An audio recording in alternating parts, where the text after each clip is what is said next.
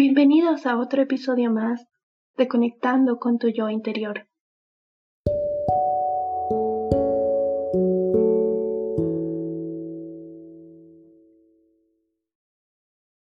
En este episodio quiero hablarles acerca del miedo. Considero que es necesario tocar este tema ya que es una emoción que está junto a nosotros al menos por este último año y puede que siga con nosotros por al menos otros meses más. Para empezar, me gustaría definir qué es el miedo.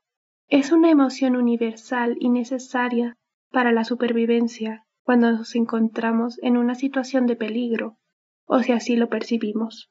Personalmente pienso que este sentimiento es de los más peligrosos, al menos ahora.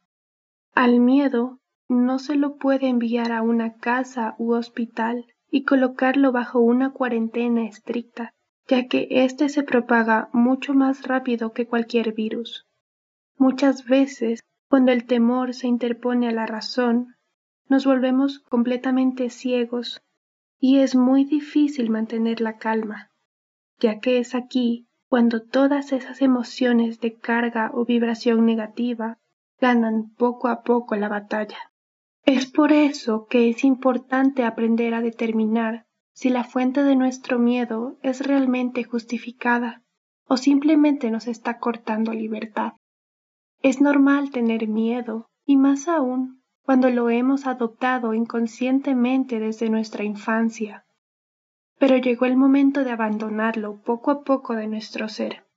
Quiero recordarte que es de personas valientes seguir adelante a pesar de estar asustados, y no encontrarás a nadie que no sienta temor. Si dice no sentirlo, estás junto a una máquina y no con un ser humano. ¿Cómo vamos a considerar valiente a una máquina?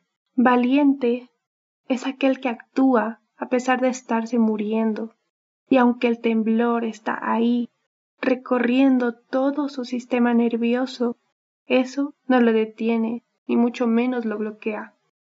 Por el contrario, lo utiliza como método de apoyo para entrar directamente hacia lo desconocido. Y eso es algo que hemos perdido con el paso del tiempo, nuestra verdadera humanidad. Déjame contarte que el miedo solo existe en la mente. Estamos repletos de muchos miedos que muchas veces siguen ahí por no saber canalizarlos de la manera adecuada. Somos seres capaces de adaptarnos o ajustarnos a diversos momentos de la vida y déjame decirte que seremos capaces de hacerlo ahora, a pesar de que el futuro es incierto.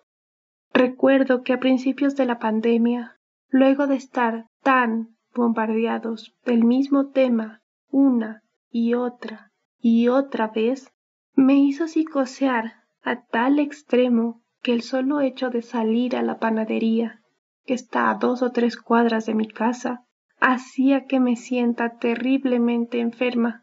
Sufría de dolores de cabeza extremos y prácticamente salir se convirtió en una pesadilla constante. Si por mí fuera, me hubiera encantado quedarme en la seguridad de mi hogar hasta ahora. Pero es necesario dejarlo por un momento y avanzar. La vida de todos en algún momento será víctima del temor, pero no siempre le hagas caso, porque se acaba convirtiendo en una autohipnosis. En esta ocasión es necesario traer a colación una experiencia personal para poder explicar adecuadamente la expresión. El miedo muchas veces nos mata. Contarles a todos ustedes esto es revivir una vez más este recuerdo. El 21 de mayo se cumple un año de fallecimiento de una persona muy especial para mi familia y para mí. Aún hay muchas cosas que no comprendo y tal vez nunca lo haga, pero en varias ocasiones, conversando con mi familia, llegamos a la conclusión de que a él lo mató el miedo. A pesar de que era una persona muy comunicativa y abierta, tengo la impresión de que en el fondo tenía mucho pánico de toda esta situación tan difícil que vivimos todos durante el año pasado. Tanto es así que en alguna ocasión nos conversó que quería regresarse para Colombia una vez abrieran las fronteras. Lastimosamente, el día de hoy no está con nosotros, Es por eso que quiero hacer hincapié en que no tengan miedo. Traten de ver cada una de las situaciones de la mejor manera posible. Soy consciente de que muchos días es difícil, pero no es imposible. Cada uno de nosotros somos un mundo y muchas veces desconocemos lo que están atravesando los demás. Por eso los invito hoy a ser empáticos con el prójimo. ¿Cómo podemos dominar o vencer el miedo por completo? Esta emoción no se la puede eliminar ni tampoco podemos dominarla completamente.